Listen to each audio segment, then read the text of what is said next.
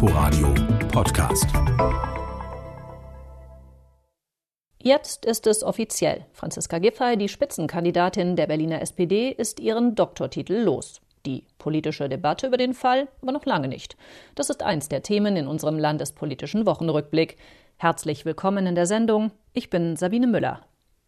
Eine gefühlt nicht enden wollende Geschichte hat nun doch ihr Ende gefunden. Gut zwei Jahre nachdem die ersten Zweifel an der Doktorarbeit von Franziska Giffey aufkamen, hat die FU Berlin ihr jetzt wegen Täuschung den Doktortitel entzogen. Dazwischen lagen ein erstes Überprüfungsverfahren, das nur mit einer Rüge endete, die Wahl von Giffey als Spitzenkandidatin der Berliner SPD und ihr Rücktritt als Bundesfamilienministerin. Und nun? Das frage ich meinen Kollegen Jan Menzel, der den Fall und die Berliner SPD bestens kennt. Jan, war das jetzt wirklich das Letzte, was wir inhaltlich in dieser ewig langen Saga gehört haben? Also inhaltlich von Franziska Giffey bestimmt, denn das, was nun passiert ist, ist praktisch der letzte Akt für alle, die sich damit beschäftigt haben. Ein letzter Akt mit Ansage. Sie hat ja schon seit dem letzten Jahr auf ihren Doktortitel verzichtet. Da war schon klar, die Sache würde aus ihrer Sicht nicht unbedingt mehr gut ausgehen und jetzt praktisch der Vollzug der Aberkennung durch die Freie Universität. Aber wir merken jetzt halt, die ganze Geschichte ist nach wie vor inhaltlich nicht ausgestanden für die Freie Universität. Denn in der Tat, ein Prüfverfahren, was so oft wiederholt wird, mit all den Fragwürdigkeiten, das gab es so nicht und das ist für eine Exzellenzuniversität mehr als problematisch. Eine Konstante dieser Geschichte, das war ja wieder und wieder Giffey's Beteuerung, sie habe diese Arbeit nach bestem Wissen und Gewissen geschrieben. Das sagt sie ja auch jetzt noch, nachdem die Prüfungskommission erklärt hat, es gebe da insgesamt 69 problematische Stellen, die, Zitat, eindeutige Verstöße gegen die gute wissenschaftliche Praxis seien. Ist Franziska Giffey da einfach uneinsichtig oder ist es politisch schlicht ihre beste Option, bei der bisherigen Strategie zu bleiben? Ich glaube letzteres. Sie hat, glaube ich, äh, keine andere Option, als jetzt die Sache, ich sag's mal verkürzt, durchzuziehen. Weil was wäre denn, wenn sie jetzt sozusagen eingestehen würde, dass sie so viele Fehler gemacht hat, möglicherweise sogar sagen würde, hypothetisch, sie habe es mit Absicht getan, dann wäre sie, glaube ich, einfach erledigt. Ähm, es gibt ja diesen, diese scharfe Zuspitzung in der Diskussion, dass gesagt wird, jemand, der als Bundesminister zurücktritt, weil er offenbar nicht den wissenschaftlichen Standards genügt, kann der einfach regierender Bürgermeister werden. Ähm, das ist ja ein Problem, dem kann sie einfach nicht ausweichen. Sie muss einfach jetzt bei ihrer Linie bleiben und sie bleibt bei ihrer Linie, weil die SPD ihre Partei sich stützt, weil es da keine anderen Kandidaten gibt. Aber genauso richtig ist, die Opposition oder auch die anderen politischen Mitbewerber müssen auch den Finger in die Wunde legen. Und in der Tat ist ja die Frage, ob jemand, der mit so einem Ballast antritt, wirklich dieses Höchstamt in Berlin bekleiden sollte. Ja, und sie will ja Bürgermeisterin von einer Stadt werden, die sehr viel Wert auf ihr Renommee als Wissenschaftsstadt legt. Die Grünen, die sticheln da ja auch schon ganz schön. Die Wirtschaftssenatorin Ramona Popp äh, sagte, sie wünsche sich, dass eine künftige regierende Bürgermeisterin mit der gleichen Ernsthaftigkeit und Glaubwürdigkeit für die Wissensstadt Berlin eintritt, wie es in den letzten Jahren der Fall gewesen ist. Da geht man ja in der Koalition nicht mehr so zimperlich miteinander um, so kurz vor der Wahl. Naja, bisher muss man sagen, haben ja Linke und Grüne sich doch eher zurückgehalten. Man hätte, glaube ich, dieses Thema auch ganz anders spielen können. Dass jetzt, ähm, wo das Ganze offiziell geworden ist, dass die Aberkennung auch wirklich vollzogen ist, diese Parteien, die ja Wettbewerber sind, nochmal ganz klar sagen, so geht das nicht, da ist ein Glaubwürdigkeitsproblem. Ich finde, das ist eigentlich das Mindeste. Das würde man auch so erwarten, das ist auch völlig in Ordnung so. Glaubwürdigkeit ist und gerade im Wahlkampf ein sehr hohes Gut und auch das Kapital von Politikern. Durchaus erstaunlich finde ich ja, dass die CDU da eher zaghaft unterwegs ist in dieser Sache. Die konzentriert sich sehr auf die Frage, was eben an der FU Berlin äh, passiert ist, ob da jetzt aufgeräumt werden muss. Schielt die CDU da schon auf Franziska Giffey als Koalitionspartnerin? Das ist zumindest nicht vollends auszuschließen, zumal nach Lage der Dinge, wenn wir die Umfragen, die wir jetzt haben, mal zugrunde legen, eine Koalition mit der SPD für die CDU die wahrscheinlich einzige Möglichkeit wäre, in den Senat zu kommen, noch unter Zuhilfenahme der FDP vielleicht, aber das scheint doch im Moment die einzige Variante zu sein. Und dann könnte auch das Kalkül dahinter stecken oder die Überlegung, dass vielleicht bei manchen Wählergruppen dieses Thema gar nicht so sehr verfängt. Dass es zum Beispiel nicht Akademikerkreise gibt, die ganz andere Probleme, ganz andere Sorgen haben, dass auch die oft zitierten Menschen in den Außenbezirken ganz andere Dinge verwirklicht sehen wollen und insoweit könnte es auch dem politischen Kalkül der CDU entspringen, zu sagen, nein, wir steigen in diese Debatte gar nicht so ein und äh, wir konzentrieren uns eher auf andere Themen und machen eher damit Wahlkampf. Ganz vielen Dank, Jan Menzel. Ob Franziska Giffey neue Chefin im Roten Rathaus wird, das wissen wir erst im Herbst. Über eine andere Personalie ist jetzt schon entschieden, den neuen Aufsichtsratschef der Flughafengesellschaft Berlin-Brandenburg. Jörg Simon heißt er und ist ein alter Bekannter auf Führungsposten in der Region. Thomas Rautenberg hat die Wahl auf der Sitzung des BER-Aufsichtsrats verfolgt. Ab Anfang Juli wird mit Jörg Simon ein neuer die Geschicke des Flughafenaufsichtsrates lenken. Rainer Brettschneider, der bisherige Chef, geht mit 72 Jahren in Ruhestand und sieht in seinem Nachfolger einen guten, sogar einen sehr guten Mann an der Spitze. Und er spricht auch für einen gewissen Trend einer weiteren Entpolitisierung der Führungsstruktur dieser Gesellschaft. Weg von der Politikkompetenz, die ganz wichtig ist. Aber die Sachkompetenz und die Problemlösungskompetenz sollte im Vordergrund stehen. Auch der neue Aufsichtsratschef wird natürlich vor den alten Problemen am BER stehen. Die Fluggastzahlen erholen sich nach der Corona-Pandemie nur langsam. Die Kosten für das Airport-Projekt sind immer noch nicht im Griff. Flughafengeschäftsführer Lütge Dahldrup hofft, wie er sagte, auf mehr internationale Verbindungen, die dem BER zusätzliches Geld einbringen würden. Die Linie Emirates beispielsweise will fliegen, hat aber immer noch keine Landerechte für Berlin bekommen. Sie dürfen nach Frankfurt, München, Hamburg und Düsseldorf fliegen, aber nicht nach Berlin, das versteht keiner. Und ich denke mal, der Bedarf muss dringend befriedigt werden. Wir haben im asiatischen Raum, vor allem im China-Bereich, große Nachfrage. In wenigen Tagen findet die zweite nationale Luftfahrtkonferenz statt. Lütge Dahldrup sieht den Bund dabei in der Pflicht, formale Hindernisse für mehr internationalen Flugverkehr in Berlin aus dem Weg zu räumen. Thomas Rautenberg berichtete. Wir bleiben in Brandenburg und schauen auf eins der großen Vorzeigeprojekte des Landes, wenn es um die Integration von Geflüchteten geht, das Refugee Teachers Program an der Uni Potsdam. Studierte Lehrerinnen und Lehrer aus anderen Ländern sollen mit einer anderthalbjährigen Intensivschulung fit gemacht werden für Brandenburgs Schulen und sollen dort helfen, die personellen Lücken zu schließen. Doch das funktioniert bisher nur schlecht, wie Amelie Ernst schildert. Ala Kassab war vor vier Jahren eine der ersten, die das Refugee Teachers Programm erfolgreich absolviert hatten. 24 war sie damals. Den Abschluss in englischer Sprache und Literatur hatte sie schon aus Aleppo in Syrien mitgebracht. Nach dem Refugee Teachers Programm habe ich zwei Jahre unterrichtet. Danach war ich für fast ein Jahr arbeitslos. Ich habe lange gesucht, mich beworben bei Schulen. Entweder kommt keine Antwort oder wir schauen alle Bewerber und dann schreiben zurück, dann kommt nichts. Der Frust sitzt tief. Schließlich hatte Kassab die Qualifizierung als eine der besten ihres Jahrgangs abgeschlossen. Doch nur knapp 40 der 105 Absolventen des Programms arbeiten aktuell im Brandenburger Schuldienst und die meisten auch nicht als vollwertige Lehrkraft, sondern eher assistierend als sogenanntes sonstiges pädagogisches Personal. Die Landesintegrationsbeauftragte Doris Lemmermeier zieht eine ernüchternde Zwischenbilanz. Bisher sei das Projekt weitgehend gescheitert. Für die ersten paar Korden würde ich das doch so drastisch sagen, ja. Ich finde es toll, dass man jetzt einen neuen Anlauf nochmal macht. Äh, ich fand es auch super, dass das Wissenschaftsministerium das damals gemacht hat und ist in vielen anderen Bundesländern nachgemacht worden. Häufig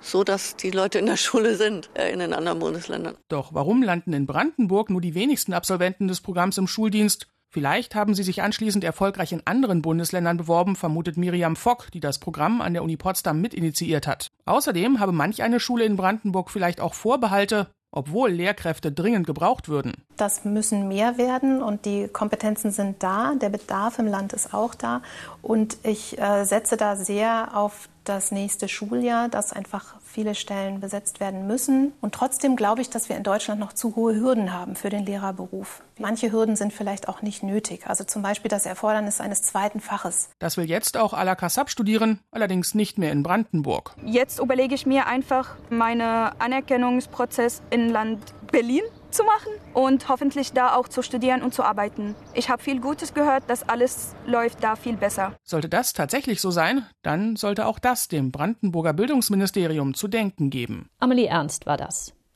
Vor knapp einem Jahr, am 21. Juni 2020, trat in Berlin das LADG in Kraft, das Landesantidiskriminierungsgesetz. Es soll Menschen, die Diskriminierung durch landeseigene Behörden erleben, helfen, sich leichter beschweren zu können. Beim Start gab es viel Zustimmung von Beschwerdestellen und Betroffenen. Gegenwind kam vor allem aus Polizeigewerkschaften. In dieser Woche zogen Polizei, die zuständige Ombudsfrau und Antidiskriminierungsexperten eine erste Bilanz. Unsere Korrespondentin Birgit Radatz hat die virtuelle Pressekonferenz verfolgt. Seit einem Jahr wird Thilo Kablitz, Pressesprecher der Berliner Polizei, nicht müde zu wiederholen. Wir haben ziemlich klar und auch wiederkehrend kommuniziert, dass wir als Polizei Berlin dem LADG offen gegenüberstehen, dass wir uns der Kritik auch stellen und auch stellen müssen. Und Kritik gab es auch. Innerhalb eines Jahres verzeichnete die Ombudsstelle insgesamt 315 Beschwerden. Nicht alle davon können direkt im Sinne des Antidiskriminierungsgesetzes angewendet werden, so Doris Liebscher, Leiterin der Ombudsstelle, die bei der Justizverwaltung angesiedelt ist. 111 Fälle bezogen sich auf rassistische Erfahrungen mit Behörden, gefolgt von 96 Angaben zu Diskriminierung wegen körperlicher Beeinträchtigung. Ich hätte das nicht gedacht, als ich diese Stelle angetreten habe, dass es so viel wird und wir geraten auch hier gerade in einem kleinen Team, muss ich ehrlich sagen, da oftmals auch schon an die Grenzen der äh, Beschwerdebearbeitung. An die Polizei leiteten Liebscher und ihr Team 38 Fälle weiter, 21 davon wegen Rassismus. In fünf Fällen sah die Ombudsstelle die Diskriminierung bereits bestätigt. Von Seiten der Polizei heißt es, die Prüfung habe keine Anhaltspunkte für eine Diskriminierung ergeben. Erklärungsversuche von Polizeisprecher Thilo Kablitz. Es geht ja gar nicht darum, dass ich sofort in die Deckung, in die Abwehrhaltung äh, muss oder so, sondern ich kann doch erstmal mein Gegenüber aufnehmen ja, und dann auch tatsächlich sagen, oh, das lag, lag niemals in meiner Absicht sie in der Form zu diskriminieren. Wenn sie es so empfunden haben, tut es mir aufrichtig leid. Um Empfindungen gehe es aber nicht, kontert Liebscher. Das sieht auch Chemie Schabat vom Antidiskriminierungsnetzwerk Berlin so. Er wünscht sich mehr Verständnis, was eigentlich Diskriminierung ist und wo sie bereits anfängt. Die Polizei zeige sich aber offen dafür, gibt er zu. Mehr Probleme sieht er bei anderen Behörden, etwa der BVG. Da haben wir nicht das Gefühl, dass unsere Diskriminierungsbeschwerden äh, ernsthaft geprüft werden, dass es darauf eingegangen wird, sondern dass viele Fälle einfach mal die Diskriminierung abgestritten wird, verleugnet wird. 18 Beschwerden zählt die Ombudsstelle hier. Die Kampagne BVG, weil wir uns fürchten, hatte zuletzt im Netz darauf aufmerksam gemacht. In einem Video fordern verschiedene Menschen Stoppt Diskriminierung und Gewalt durch Fahrscheinkontrolleure der BVG. Es reicht. Fast 35.000 Menschen haben die Petition bereits unterschrieben. Die BVG schreibt dazu auf Anfrage, sie habe ihre Schulungen für Mitarbeitende angepasst. Ob das ausreicht, wird sich zeigen. Klar ist, nehmen die Beschwerden in dem Tempo zu wie im vergangenen Jahr, muss wohl auch das Personal bei der Ombudsstelle aufgestockt werden. Soweit Birgit Radatz. Deplatforming, so heißt eine neue Strategie gegen Rechtsextremisten und Verschwörungserzähler. Plattformen wie Facebook oder YouTube sperren die Accounts dieser Personen und schränken damit ihre Reichweite ein. Der Nachteil, die Extremisten agieren auf kleineren Plattformen weiter, auf denen es radikaler zugeht. Dieses Phänomen war eins der zentralen Themen des Online-Symposiums der ostdeutschen Verfassungsschutzbehörden in dieser Woche. Oliver Schosch hat die Einzelheiten. Nikolai Nerling ist einer der bekanntesten Rechtsextremisten in Berlin, ein ehemaliger Grundschullehrer, der vom Dienst suspendiert wurde. Mit einzelnen seiner YouTube-Clips erreichte er zum Teil über 100.000 Menschen. Was hier gerade passiert, ist ein Völkermord am deutschen Volk. Hätte man die Indianer gefragt, hätten die gesagt, nee, USA ist kein Einwanderungsland. Was ist eigentlich USA? Das ist unser Land hier. Ja, und so sind die Deutschen auch nicht gefragt worden, ob sie wollten, dass jetzt hier so viele Nordafrikaner, Afrikaner, Araber hierher kommen. YouTube waren solcher rassistischen Aussagen irgendwann zu radikal, sodass die Plattform im April 2019 Nerlings Account der Volkslehrer sperrte.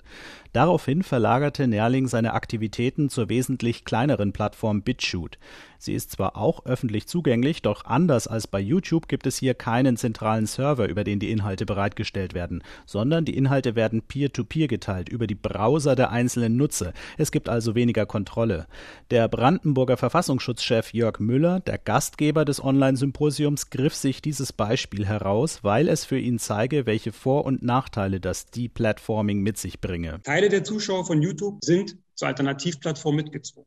Die Klickzahlen bei BitChute blieben zwar weit hinter YouTube zurück, aber die Gefahr der Radikalisierung der mitgezogenen User ist sehr hoch, da auf BitChute viele Rechtsextremisten, Verschwörungstheoretiker unterwegs. Bei BitChute wurden die meisten Clips von Nikolai Nerling gut 10.000 Mal angeklickt. Dafür stößt man hier unter dem Suchbegriff Volkslehrer auf über 1100 Clips. Und dennoch, wenn Rechtsextremisten mehr unter sich sind, geht für sie ein Stück weit der Reiz verloren, beobachtet Jakob Guhl, Extremismusforscher am Institute for Strategic Dialogue in London. Viele sagen, toll, wir dürfen hier alles sagen, was wir möchten, aber es wird auf Dauer auch sehr, sehr langweilig. Es ist, sind fast nur noch andere Leute dort aktiv, die so ähnlich denken wie man selber. Es gibt niemanden, den man angreifen kann. Irgendwann geht diese ganze Polarisierungsdynamik verloren und es verödet nach einer Zeit lang. Während der Corona-Krise gab es allerdings auch das gegenteilige Phänomen.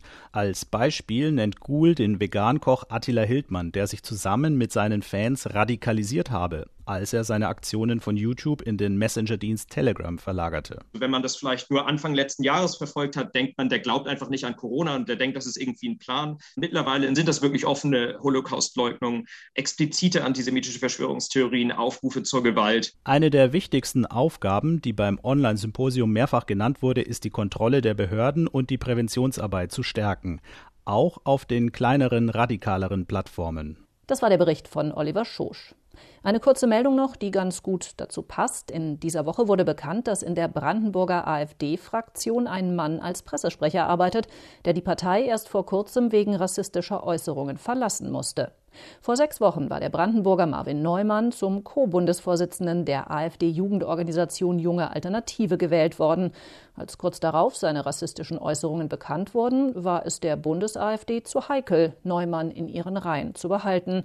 Die Brandenburger AfD-Fraktion sieht das offenbar anders. Das war unser landespolitischer Wochenrückblick aus Berlin und Brandenburg. Ich bin Sabine Müller, sage danke fürs Zuhören und auf Wiedersehen. Inforadio Podcast.